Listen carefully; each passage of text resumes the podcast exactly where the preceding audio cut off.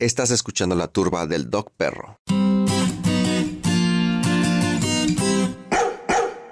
¿Qué tal? Bienvenidos un día más a este subpodcast donde podrán escuchar temas de diversos tópicos, principalmente de del mundo animal, la naturaleza y cualquier otra cosa que a este médico veterinario tijuanense le llame la atención. En este caso, les traigo un.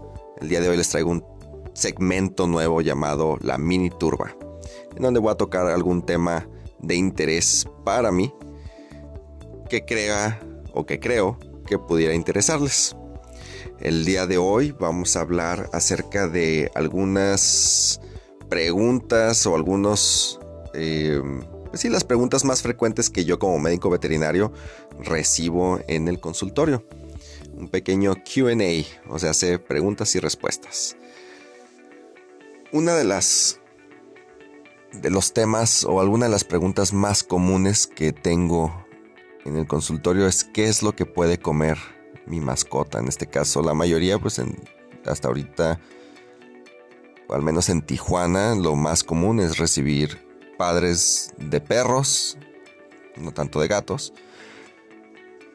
Pero en el caso de los perros hay muchos alimentos que nosotros comúnmente les damos.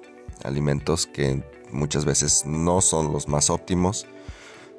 Sobre todo cuando estamos de visita, cuando tenemos, estamos a gustos en el sillón, botaneando, y se nos ocurre pues compartirles un poco a nuestras mascotas, ya que ellos pues de una manera muy eh, peculiar nos lo piden con esos ojitos que pues no les podemos decir que no.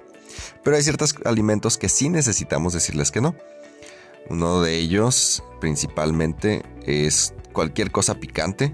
No tenemos que darles nada picante ya que ellos son más sensibles que nosotros y manejan de por sí un pH más ácido que nosotros ya que son parcialmente carnívoros. Entonces cualquier cosa picante pues pudiera ocasionarles una gastritis y ponerse feo ahí el asunto con vómitos, diarreas e inapetencia. Y pues principalmente malestar, ¿no? Como el malestar que nosotros tenemos cuando comemos algo que nos hace daño. Pero hay una lista muy... Em, pues muy clara de los alimentos que no deben de consumir nuestros perros. Uno principalmente es, y se los voy a enlistar, ¿no? Se los voy a dar breve y conciso. No deben de comer cebolla, chocolate, algunos tipos de almendras o nueces. No deben de, de comer aguacate en exceso tampoco. Café o cualquier cosa que contenga cafeína. Uvas, por lo tanto, tampoco las pasas y principalmente esos son los alimentos que no deben de consumir, que sabemos que producen algún efecto tóxico en nuestras mascotas, sobre todo lo que es el chocolate y la cebolla. Van a producir un efecto, bueno, la cebolla en particular produce un efecto en su sangre, la cual en pocas palabras evita que puedan oxigenar adecuadamente. El chocolate va a producir debido a las santinas, que es un tipo de eh, sustancia que van a alterar su sistema nervioso y pues puede, producir efectos o daños mortales a su organismo. Los perros son una especie que pues evolucionaron y pues se han hecho omnívoros en, cierta medida, aunque principalmente siguen siendo carnívoros, pero pues pueden consumir cualquier tipo de, de, alimento y pues les gustan muchas variedades de alimentos.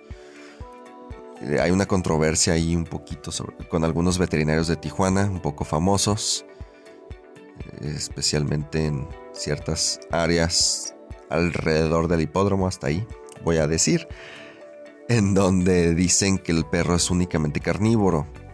Y pues ahí yo no estoy muy de acuerdo, ya que se ha visto que incluso en especies carnívoras como los lobos, en ciertas temporadas del año pueden consumir otros alimentos como son moras o algunas frutitas que se pueden encontrar en el bosque. Entonces, pues un perro que ha crecido por miles de años alrededor, del humano, o ha evolucionado, que ha andado con nosotros en nuestra en el transcurso del tiempo en esta aventura llamada vida, pues se ha visto que, han aprendido a comer otros alimentos, perdón, y que aparte les gustan, no solo por necesidad, como puede ser en el caso de otros animales como el lobo. Tenemos que tener mucho cuidado cuando comemos y qué es lo que les compartimos a nuestros amigos peludos, ya que, como les comento, pueden generar algún tipo de eh, irritación o algún tipo de problema gastrointestinal. Y no, solo eso, no solamente gastrointestinal, sino como les dije, con otros tipos de alimentos como las uvas también, que pueden ser tóxicos para su sangre y producirles algún tipo de enfermedad más allá de, que se pueda curar con algún medicamento sencillo.